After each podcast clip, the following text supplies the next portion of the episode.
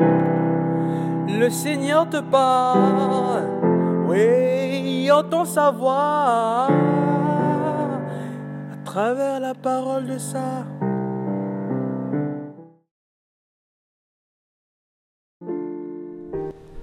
Bien-aimés dans le Christ, les traditions sont euh, au service de la personne.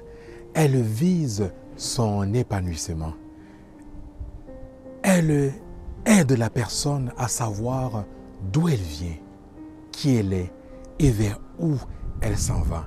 Elles ne doivent donc pas empêcher les personnes à être ouvertes aux surprises divines.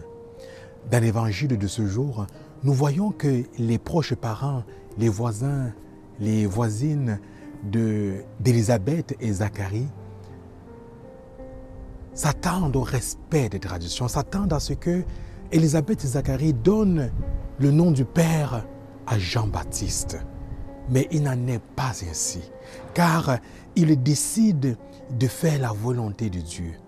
Ils décident de respecter les desseins que Dieu que Dieu a pour cet enfant.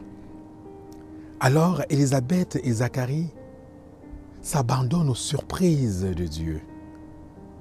Bien-aimé dans le Christ, cet évangile attire notre attention sur le fait que les traditions, nos traditions ne doivent pas être un frein à notre ouverture à la disponibilité, à la disponibilité envers Dieu.